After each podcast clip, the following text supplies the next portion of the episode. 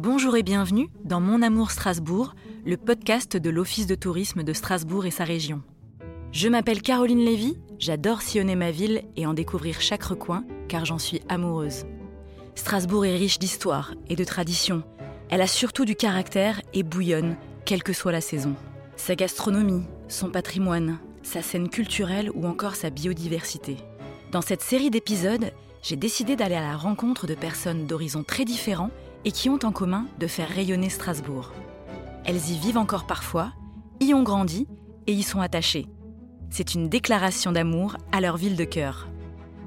Aujourd'hui, mon invitée est la musicienne Anya Linder. Cette harpiste de renommée internationale a fait de son art sa force de vie. Issue d'une famille alsacienne d'artistes, c'est au Conservatoire de Strasbourg qu'elle fera ses premières armes. Une musicienne inspirante et éclectique qui devra mettre entre parenthèses sa pratique musicale pour surmonter une lourde épreuve. Impossible pour autant de faire le deuil de cet instrument qui l'a fait tant vibrer, car la musique restera son moteur. C'est dans la ville de Strasbourg qu'elle n'a jamais quitté qu'Anya va se réinventer et se reconstruire pour vivre pleinement son art. Un incroyable parcours raconté dans son autobiographie Les Escarpins Rouges, une ode à la féminité et à la liberté pour cet artiste qui ne fera jamais de concessions. Cet après-midi d'hiver, c'est dans son quartier préféré, à la Cruteno, que nous avons évoqué son histoire, bien sûr, mais aussi sa vie de Strasbourgeoise. Je vous laisse découvrir cette conversation. Bonjour Ania. Bonjour Caroline. Comment ça va? Ben, très bien, très bien, merci. On est ravis en tout cas de, de te recevoir et pour la première fois, une invitée, une fois n'est pas coutume, qui a grandi et qui vit toujours à Strasbourg et qui, bien sûr, fait rayonner euh, Strasbourg à travers son activité, puisque Anya Linder, tu es euh, harpiste euh, et connue sur la scène nationale et internationale. Tu as 47 ans et tu as grandi à Strasbourg depuis toujours, donc forcément oui. un lien fort avec Strasbourg. Qu'est-ce que tu entretiens comme lien avec Strasbourg aujourd'hui? Euh, c'est un lien. Euh, j'ai l'impression que Strasbourg fait partie de, de, de ma famille. C'est euh, une personne que j'aime retrouver. Il y a des endroits euh, dont j'ai besoin. Euh, quand j'y vais, j'ai l'impression d'être, enfin, d'être. C'est plus que chez moi. J'ai l'impression que ça fait que ça fait partie de moi, de vraiment de mes racines, de, de ce que je suis profondément. Alors tu parles, tu fais le lien, tu fais un clin d'œil à, à, ta famille. Enfin, en tout cas là, tu dis que Strasbourg mmh. fait partie de ta famille. On, on va commencer par ouais. parler de ta famille, puisque ce n'est pas anodin et ce n'est pas pour rien qu'aujourd'hui tu as la carrière qu'on te connaît euh, d'arpiste célèbre, reconnu, euh, puisque tu es issu toi-même d'un berceau artistique euh, fort, issu d'un papa sculpteur et d'une maman professeur de piano, et qui dès le plus jeune âge, en fait, t'a t'a appris et t'a familiarisé avec les instruments Ouais, j'étais euh, élevée, euh, j'étais très timide, donc j'étais tout le temps sur ses genoux. Et donc, euh, elle me, comme elle donnait énormément de cours de piano, bah, j'étais tout le temps, tout le temps sur ses genoux et j'écoutais les autres faire du piano. Et puis, ce que ce que je faisais, qui ne se faisait pas du tout, c'est que comme j'ai l'oreille absolue, quand il y en avait un qui faisait une erreur, je sifflais la bonne note. Et ma mère, elle m'arrêtait pas de me dire que ça se faisait pas du tout. Parce que les élèves, ça les vexait vraiment d'avoir un petit bout de chou de 3-4 ans qui leur sifflait la bonne note quand ils, quand ils faisaient une erreur. Donc ça passait pas du tout.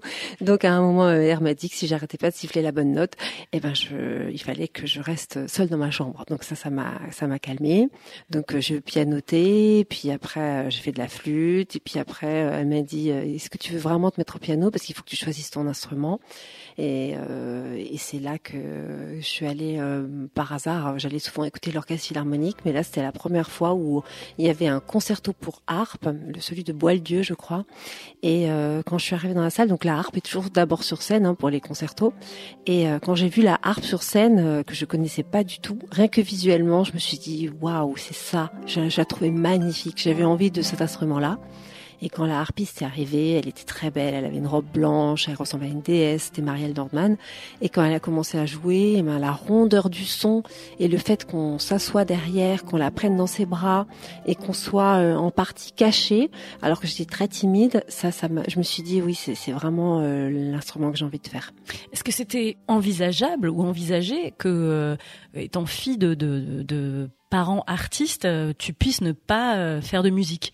Non, ça c'était pas pas envisagé, envisageable. C'était, il fallait que je fasse forcément de la musique euh, pendant pendant quelques années. Il fallait forcément que je j'apprenne euh, le, le, solfège que j'ai appris euh, toute seule d'ailleurs, et parce que déjà je voyais les, élèves lire les notes, donc donc je, je, commençais à déduire les, les choses, donc j'ai appris toute seule. Et puis ma mère m'a m'a corrigé et ça m'intéressait de savoir lire la clé de sol, la clé de fa. Donc quand j'ai eu la harpe, je savais de toute façon déjà déjà lire les notes. Et, euh, et dans ma famille, même euh, ceux qui sont pas musiciens, on est quatre. Il y en a deux qui sont sculpteurs et une qui est relieuse d'art. Frères et sœurs. Frères et sœurs, oui. Et un de mes frères qui est, euh, qui fait de la guitare, qui enseigne en école de musique. Et eh ben, ils ont tous fait des instruments euh, jusqu'à l'âge de, de 18-20 ans. Et donc l'art s'est imposé presque comme une évidence, euh, même si a priori on va dire que la harpe déjà c'est pas un instrument on va dire courant. Hein, euh, non, vraiment pas. Ouais. Tu racontes souvent que pour ta maman, en tout cas, c'était pas forcément évident non plus. C'est un instrument qui, qui, a une valeur mm. et euh, qui forcément demande quelques sacrifices. Ouais, parce que ma maman n'avait pas.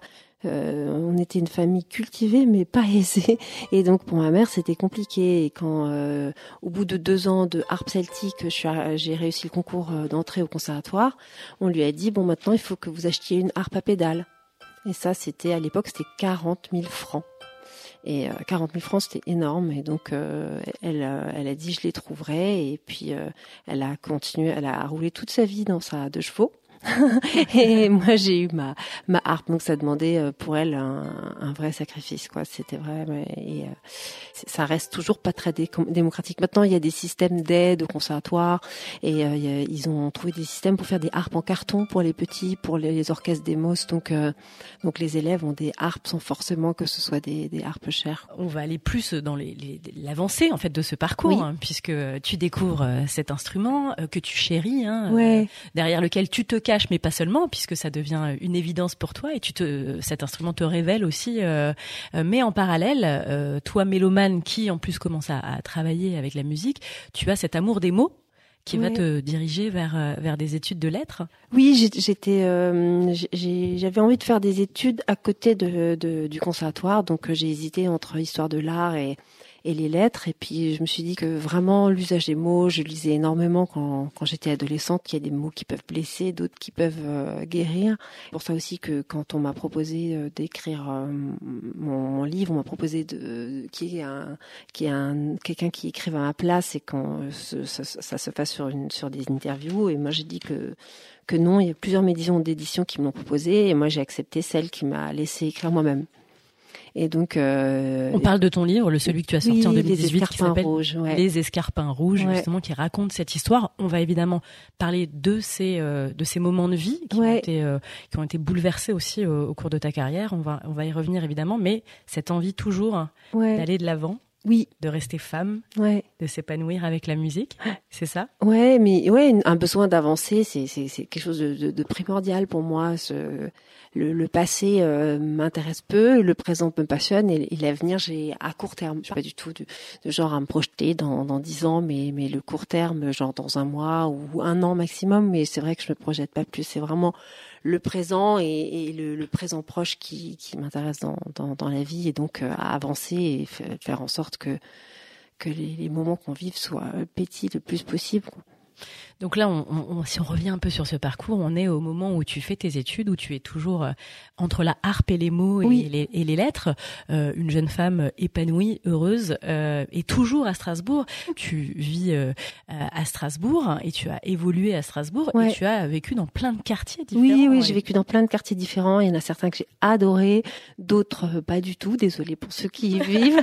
et puis, ouais, j'ai vraiment, il y, en a, il y en a vraiment que j'ai plus ou moins aimé. Mais ça, c'est j'allais dire comme un peu dans toutes les villes, forcément. bien sûr. En fonction de, de, de l'environnement dans lequel. Et c'est pas seulement en fonction des choses que je vivais à l'époque, hein, mais c'est vraiment euh, il y, a des quartiers où je me sentais chez moi et puis d'autres qui correspondaient pas à, à, ma nature. Est-ce que au moment où euh, tu commences cette carrière-là et où, où, tu commences même à, à, faire des festivals et à gagner des concours, parce que c'est ce qui s'est passé euh, au début euh, des années 2000, tu, tu te vois évoluer plus tard à Strasbourg où tu te dis que ta carrière va forcément être international et que tu quitteras à un moment donné Strasbourg Non, je pensais quitter Strasbourg. Je pensais que qu'à un moment déjà j'étais souvent à Paris.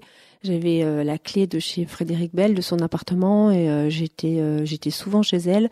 Donc euh, je pensais que j'habiterais euh, Paris. Euh, je... Enfin, je réfléchissais pas tellement en termes de, de, de ville. Je, je voyais en gros l'évolution de la carrière que j'avais envie de faire.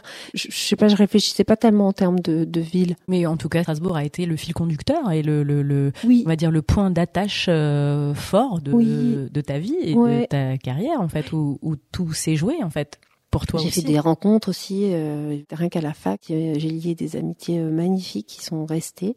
À l'issue de cette période-là, on va forcément évoquer oui. euh, une période qui a bouleversé ouais. ta vie, puisqu'elle fait partie euh, Bien sûr, de... intégralement de toi. Ouais. Ça s'est déroulé le, le 6 juillet 2001. Le cours de ta vie a changé tu as dû te réinventer. Il y a eu ce, cet accident euh, au parc du Portales où tu t'es retrouvé euh, accidenté, euh, victime d'un platane qui, qui s'est écroulé, qui du coup t'a fait perdre l'usage de tes jambes. Aujourd'hui, tu es sur une chaise roulante et tu te produis sur scène sur sur une chaise, sur ouais. une chaise, tu sur te ma chaise, ouais. et mais aussi tu restes une harpiste qui a su se réinventer grâce à un travail collectif l'envie, une force euh, surtout euh, en toi et, et l'envie d'aller toujours plus loin. Est-ce que ouais. tu peux nous parler de, de, de, de ça, de ce qui s'est passé en fait pour que cet instrument qui est la harpe et qui normalement s'utilise avec les jambes, avec les ouais, jambes. et qui est extrêmement véloce, c'est l'équivalent de, de, de, de claquette tellement c'est véloce au niveau du pied. Et c'est pour ça que quand j'ai appris que je remarcherais plus, eh ben je, pour moi le plus triste c'était c'était de plus faire de harpe et c'était la partie que je n'acceptais pas. J'acceptais de pas de pas remarcher, de pas redanser, mais euh, encore que redanser, je me suis dit euh, marcher et danser, on peut le faire dans sa tête quelque part. Enfin, je dans ma dans ma tête, je, ne suis pas euh, assise, c'est-à-dire que je ne me vois pas comme étant assise. Pour moi, je pense que quand euh, mentalement on, on reste très droite, j'ai l'impression que physiquement on peut on peut dégager, que du coup les gens oublient que vous êtes assise. Et que pareil, si dans sa façon de bouger on s'amuse et qu'on c'est une façon de, de, danser aussi.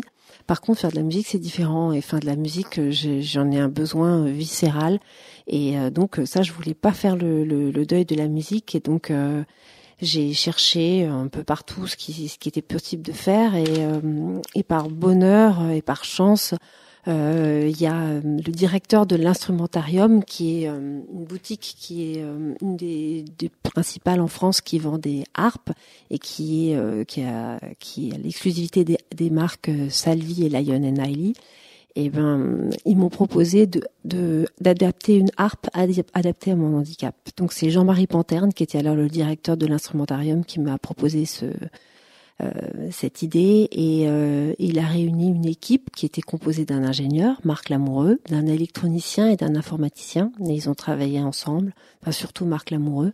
Il a travaillé euh, ses week-ends, euh, les, les vacances et ils ont ils ont conçu ce qui est ce qui allait devenir l'aniamatique, donc c'est-à-dire une harpe électropneumatique pilotée par un ordinateur qui allait me permettre de rejouer. Donc un instrument qui porte, qui est inspiré de ton nom, oui. et évidemment de, de, de toi, puisque oui. il fallait l'adapter et trouver une solution alternative pour te faire jouer. C'est ça, ouais. Et, euh, et que ce soit le plus agréable aussi. Ouais, c'est vraiment euh, un système qui s'adapte dans le socle de la harpe. Donc le, le son de la harpe est exactement le même que qu'une autre harpe, c'est-à-dire que c'est moi qui choisis le, la harpe, donc euh, c'est le son qu'elle produit, c'est mes doigts qui la produisent. C'est le, le résultat de, de la harpe et de, et de mes doigts. Et, euh, la, la, le système de l'animatique s'est installé dans le socle. Donc euh, c'est un système qui est relié à un compresseur. Donc on a besoin de cette euh, arrivée d'air pour permettre l'action d'une unique pédale.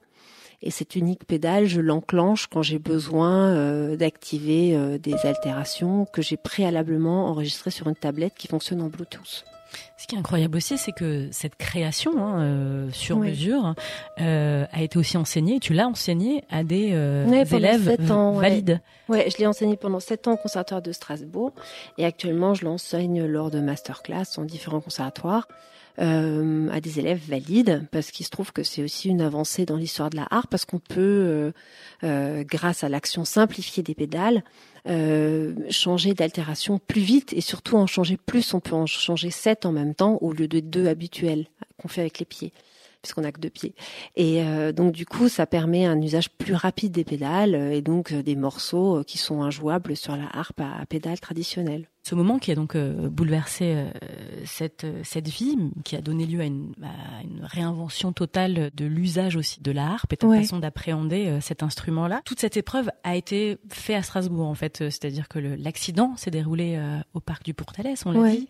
ta rééducation, cette période qui a été quand même compliquée à vivre les années d'après.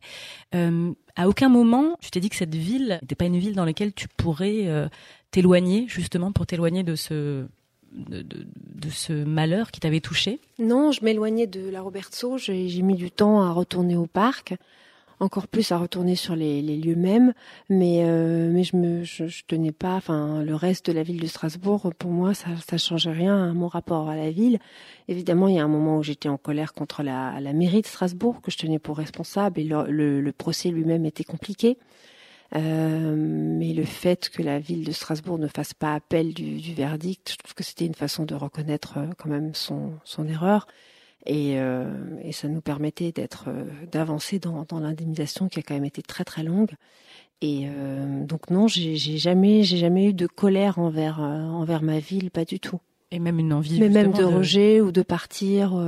et et au contraire, on m'a dit euh, après que Strasbourg faisait partie des, des, villes les plus accessibles en France et que euh, et que c'était assez agréable d'y vivre en étant en, fauteuil. Quand tu parles d'accessible, tu parles d'accessibilité oui, et d'inclusion pour des personnes en situation de handicap. Ouais, à l'époque, je crois qu'elle était maintenant elle est quatrième. À l'époque, elle était huitième, je crois au fil des années, donc euh, l'envie aussi de raconter cette histoire, ton histoire euh, que tu portes hein, euh, dans, dans, différents médias, puisque c'est, elle fait partie de, de, de, toi véritablement et de, de ton art aussi. On t'a vu aussi dans un TEDx à Paris, par exemple, mais mais aussi dans un livre. On en, on en a parlé tout à l'heure. Ce livre, Les Escarpins rouges, un titre fort, puissant, qui parle d'abord d'une féminité assumée. C'est quelque chose qui ne t'a jamais lâché? Non, non, non, parce que j'ai toujours été euh, très euh, coquette, euh, enfin sophistiquée déjà. Bon, avant mon accident, c'était quelque chose de très important pour moi. la féminité, pas du tout la féminité objet, la féminité euh, subi, c'est-à-dire pour euh, pour plaire aux hommes et euh, pour être un, un objet. Mais tu parles de liberté quand tu parles de féminité. Ouais, c'est-à-dire la féminité libre, quoi. C'est-à-dire être, je le faisais pour moi. C'est, je, je, quand je, j'ai envie de me plaire à moi-même, quoi. Enfin, c'est, c'est, j'ai, c'est pour moi, c'est, c'est un, un, sens de la beauté qui est global que que j'aime dans la musique, que j'aime dans l'art, etc. Et sens de l'esthétique, oui, fait, voilà, exacerbé, et que et que je que je qui continue dans la mode et même dans dans, j'ai envie d'être une version de moi-même qui me plaise. J'ai envie que que ce que je vois de, de moi euh, puisse me, me plaire. Et donc euh, les, les escarpins, ça, ça fait partie d'une ligne que, que j'avais envie d'avoir euh, et, et j'avais pas envie de mettre les baskets à, à scratch qu'on me conseillait de, de, de mettre euh, parce que c'est plus confortable et facile en fauteuil. C'était pas du tout, c'est pas moi du tout quoi. Et pour moi, ça a toujours été très important de rester moi-même, exactement moi-même, et de pas faire de concessions. C'est-à-dire que ok, maintenant je marchais plus, mais à part ça, euh, je, je, je voulais rien céder sur ce qui était profondément moi-même, enfin ce qui était prof, ce qui faisait profondément partie de moi. Et, euh, et la féminité en faisait partie, et puis aussi cette forme d'érotisme qui est liée à, au rouge, à la féminité, enfin à, à l'escarpin. Tu parles de mode et je sais que tu, tu es plutôt euh, fan de mode. Tu aimes trouver euh, des belles pièces et tu fais d'autant plus attention, hein, c'est ce que tu me racontais en préparant cette interview, c'est euh, à, à, consommer et acheter plus responsable et notamment dans la seconde main. Oui, dans la seconde main et plus français. Euh, C'est-à-dire que où j'achète dans des boutiques vintage de, de, seconde main ou sur Vinted, ou alors euh, j'achète des marques euh, dont, dont, je connais les créatrices et dont, dont j'aime le, le, le, travail. Et ouais, c'est de plus en plus important. Et il se trouve que à Strasbourg, il y a plein de boutiques euh, qui ont qui ont ouvert et euh, qui, ont, qui ont émergé en tout cas ces dernières années. C'est vrai qu'il y a une, en tout cas, ça va avec euh, l'évolution de la société, de la façon de consommer, beaucoup plus consciente et raisonnée. Euh, mais on a vu émerger à Strasbourg, en tout cas, une quantité de boutiques de seconde main vintage dans lesquelles tu as toi-même tes habitudes. À la ouais. notamment, je sais que c'est ton quartier, un de tes quartiers préférés à Strasbourg. Tu as aussi tes habitudes à la Cruteno dans ces boutiques-là. j'y vais. la Cruteno, c'est le, le, quartier où vraiment je vais, je vais vraiment toutes les semaines le parce que ouais, au moins une fois parce que j'ai tout choisi là-bas, mon coiffeur, ma kiné pour pour y aller le plus souvent possible. Et il y a effectivement deux belles boutiques, dont une dont tu m'as parlé et je suis allée la, la voir, celle qui qui fait qui a un escalier. Ah oui, euh, les yeux fermés. Oui. À Strasbourg, sur les quais des euh, bateliers. Et quand elle m'a vu passer, figure-toi qu'elle est sortie et qu'elle s'est excusée de ne pas avoir de rampe ou que ce soit pas accessible, mais que c'était monument classé, que c'était vraiment impossible. Et donc, euh, on a trouvé une solution, c'est que effectivement, les escaliers en colimaçon fauteuil, c'est les pires, mais que par l'entrée de l'immeuble, il y avait des escaliers normaux et qu'elle allait demander euh, l'autorisation aux autres habitants et puis que du coup elle pourrait me faire passer à un autre endroit de la boutique. Alors on a commencé cette petite visite à la Cruteno puisque tu, nous as dit que c'était ton quartier préféré, que tu as tes habitudes dans des boutiques euh, vintage euh, puisque tu adores la mode, mais il y a aussi d'autres forcément d'autres spots que tu aimes fréquenter ou que tu fais découvrir à, des, à des personnes qui sont de passage à Strasbourg, j'imagine. Bien sûr, ouais, ben, tous les quais, la petite France, le centre-ville, autour de la cathédrale euh, euh, la Neustadt évidemment qui est très très belle, euh, et autour de la, place de la République, il y, a, y, a, plein d'endroits qui sont, qui sont vraiment magnifiques. Et on a abordé ensemble en préparant l'émission la gastronomie. Oui. Mais c'est vrai qu'on a constaté une chose, c'est que euh, la gastronomie alsacienne n'est pas forcément. Euh, euh, oui, à part la tarte flambée que j'adore, mais que je ne mange pas à Strasbourg parce que je trouve que le meilleur endroit est à la campagne. mais sinon, je, ne mange pas les spécialités alsaciennes. Je suis pas une fanatique du gras. Je dois avouer que je suis plutôt healthy, à part pour les desserts. Et, et sinon, je, oui, je préfère des, des, saveurs plus exotiques ou alors plus, plus saines que la cuisine locale. Et donc c'est vrai que quand tu me, racontais en tout cas tes lieux fétiches ou tes meilleures adresses, c'était toutes des adresses en fait qui nous font voyager euh, depuis Strasbourg, ouais, des voyages euh, gastronomiques, culinaires. Euh. Non, il y a le Diable Bleu quand même. Ah c'est vrai. Ouais, il y a le Diable Bleu. Ouais. Qui est d'ailleurs sur les quais. On, revient toujours à ce coin entre la Cruteno et, la Neustadt et, les quais. Et donc en termes de gastronomie, de restaurants, puisqu'on est quand même une ville qui est quand même très bien lotie en, Incroyable en matière. le nombre de restaurants qu'il y a, ouais. et où tu as tes habitudes? Euh, ben, au Diable Bleu, j'adore le bistrot du quai aussi. Je trouve que le propriétaire est très sympathique et leurs poissons sont très très bons. J'aime bien la fleur de Chine, euh, place des trépieds. J'aime bien aussi le, le Penjab. Enfin, oui, c'est vrai que c'est que de la cuisine. Euh. Et puis sinon, les, vraiment pour la cuisine plus fine, je trouve que la rivière, c'est quand même incroyable. Asiatique. Asiatique. Voilà, en pleine petite France. C'est ça. magnifique là-bas. Tenu par Richard, euh, effectivement, qui, tient et qui, de, de, mère en fils, en tout cas, euh, euh, ce restaurant familial qui fait des, des mets asiatiques inspirés absolument divins. On parle là surtout de, recettes plutôt salées, mais je sais que tu es une amoureuse de, du sucre. et avec un, un, dessert qui est plutôt allemand. Hein? Ouais, c'est ça, c'est que je mange depuis que je suis toute petite, c'est le, le nid d'abeille que mes, parents, comme ils parlaient allemand, ils appelaient le Bienenstich, qui est vendu, je crois, uniquement par la pâtisserie Buller, qui est rue du Dôme. Et il est euh, absolument divin. C'est un gâteau que je vous conseille d'essayer. Et puis sinon, j'aime bien aussi la, forêt noire, euh, ouais, le torche marron. Enfin, oui, enfin tout. À ne pas confondre avec le Mont Blanc, parce qu'on a quand même euh, à Strasbourg, on appelle ça la torche marron, mais oui, à Paris, on appelle ça le Mont Blanc. Oui, il y a deux écoles. C'est un peu comme la chocolatine et le pain au chocolat. Oui, c'est ça. Là, pour le, pour le coup, je suis très locale en dessert. D'accord. Donc en fait, tu fais la différence. Tu manges, tu voyages euh, généralement quand tu manges salé. Et je mange pas de sucre là-bas parce que j'aime moins. Et puis par contre, après, je vais manger un dessert plutôt local. Alors on a fait un peu le, tour de, ce parcours strasbourgeois où tu es euh, toujours ici, mais pour autant tu voyages beaucoup et tu as des projets puisque tu as euh, des concerts programmés. Je sais que la plupart du temps tes concerts, tu, quittes Strasbourg hein, souvent pour, pour les faire. Est-ce que tu peux nous donner tes actualités proches? Alors, euh, ma plus proche actualité, c'est la sortie de mon, enfin, celle la plus importante pour moi, c'est la sortie de mon album sur Schubert en septembre prochain, sous le label Bleu Danube, euh, avec Laurent Corchia au violon et Julie Sévilla-Fraisse au violoncelle. Et donc, euh, on enregistre des œuvres phares de ce compositeur génial. Et, dont des œuvres qui n'ont pas encore été enregistrées à la harpe. Et on commence les concerts cet été.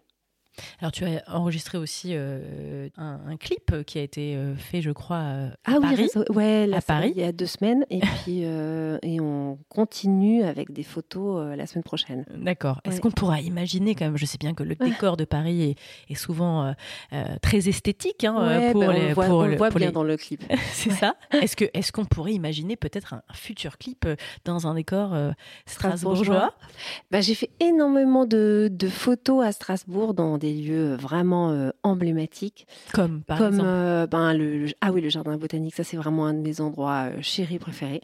J'ai écrit quasiment tous les escarpins rouges parce que je, c'est un endroit qui m'apaise, que je trouve sublime. J'ai fait des photos là-bas, j'ai fait des photos au Snack Michel, j'ai fait des photos à l'opéra, enfin j'ai fait des photos à l'extérieur, ben, sur les quais, sur tous les endroits. Enfin j'ai vraiment fait plein, plein, plein de photos dans des lieux vraiment typiques de, de, de Strasbourg. Donc, on retrouve bientôt un, un, album qui sortira, un clip euh, qui va sortir aussi, qui montre Paris, mais on a, on a bon espoir peut-être. Et parce que je joue dessus, c'est surtout pour m'entendre jouer. Et puis, il y, a un habillage magnifique euh, fait par Alexis Bénard qui est un très très grand photographe. Euh, c'est vraiment génial de, de travailler sous sa, sous sa direction. Si tu avais un message à, passer euh, aux, personnes qui nous écoutent et qui envisagent en tout cas Strasbourg comme, euh, comme une destination, euh, qu'est-ce que tu leur dirais que, cette ville a un charme fou qui vous happe et qui, qui fait qu'on ne peut pas rester indifférent devant la, beauté et le, charme de, cette ville. Elle a vraiment quelque chose de, une dimension humaine et puis euh, elle, est, extrêmement esthétique et puis euh, et romantique je trouve. Merci Anya pour tout, pour ce parcours et, tes mots qui nous transportent et ta musique bien évidemment. Et à bientôt. Merci Caroline, merci beaucoup. C'est ainsi que se termine cet épisode. Si vous l'avez apprécié, n'hésitez pas à le partager et à vous abonner à Mon Amour Strasbourg, un podcast proposé par l'Office de tourisme de Strasbourg et sa région. Merci pour votre écoute.